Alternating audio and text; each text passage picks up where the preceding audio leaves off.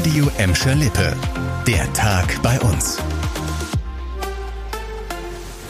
Mit dir Kübner, hallo zusammen. Seit Jahren machen sich Anwohner der Kokerei im Bottrop schon Sorgen um ihre Gesundheit wegen der Schadstoffbelastung in der Luft. Regelmäßig finden Grünkohlmessungen des Landesumweltamtes statt, um die Belastung zu messen. Jetzt hat die Behörde die neuen Messergebnisse veröffentlicht. Demnach ist die Luft rund um die Kokerei etwas sauberer geworden. Das bedeutet aber noch keine vollständige Entwarnung. An einigen Messstellen ist die Belastung vor allem durch das krebserregende Benzoapyren weiter hoch. Dennoch dürfen Anwohner im Badenbrock wieder bestimmte Gemüsesorten aus dem Garten essen. In Wellheim und Boy sollte man weiter auf Grünkohl und andere Blattgemüse aus dem eigenen Garten verzichten. Unterm Strich sei die Luft aber besser als in den Vorjahren, sagen die Experten.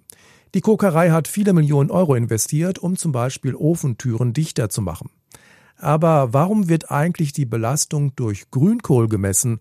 Nun, er saugt Giftstoffe aus der Luft und von Stäuben und Niederschlägen besonders gut auf.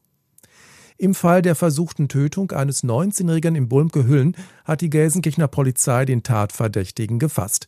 Es handelt sich um einen 21-jährigen Gelsenkirchner, teilte heute die Polizei mit. Vorgestern war ein 19-jähriger Essener an der Hüller Straße im Brumke-Hüllen fast gestorben, nachdem er vom mutmaßlichen Täter mit einem Messer lebensgefährlich verletzt worden war.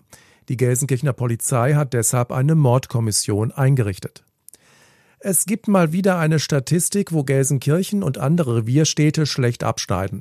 Das Jahreseinkommen der Gelsenkirchner ist nach wie vor das niedrigste in Deutschland, steigt aber leicht. Das zeigt eine neue Studie eines Instituts der gewerkschaftsnahen Hans-Böckler-Stiftung. Pro Kopf standen den Gelsenkirchnern 2019 im Schnitt 17.015 Euro zur Verfügung. Das sind 565 Euro mehr als noch ein Jahr davor. Besser sieht es im Bottrop und im Kreis Recklinghausen aus, zu dem auch Gladbeck gehört. Hier lag das Pro-Kopf-Einkommen bei über 21.000 Euro. Das ist aber immer noch unter dem bundesweiten Durchschnitt, der liegt bei knapp 24.000 Euro. Allerdings ist auch zu beachten, dass bei uns die Lebenshaltungskosten niedriger sind als beispielsweise in Städten mit einem sehr hohen Durchschnittseinkommen. Zum Schluss noch eine gute Nachricht. Noch steht gar nicht fest, in welcher Liga Schalke 04 in der nächsten Saison spielt. Trotzdem plant der Verein schon mal für die neue Spielzeit und hat heute dafür den ersten Neuzugang gemeldet. Leo Greimel wird ein Schalker, 20 Jahre alt ist er und wechselt von Rapid Wien nach Gelsenkirchen und das auch noch ablösefrei.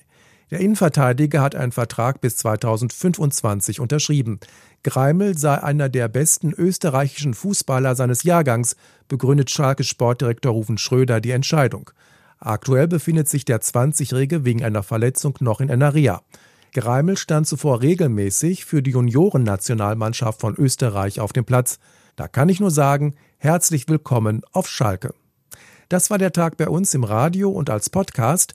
Aktuelle Nachrichten aus Gladbeck, Bottrop und Gelsenkirchen findet ihr jederzeit auf radio und in unserer App.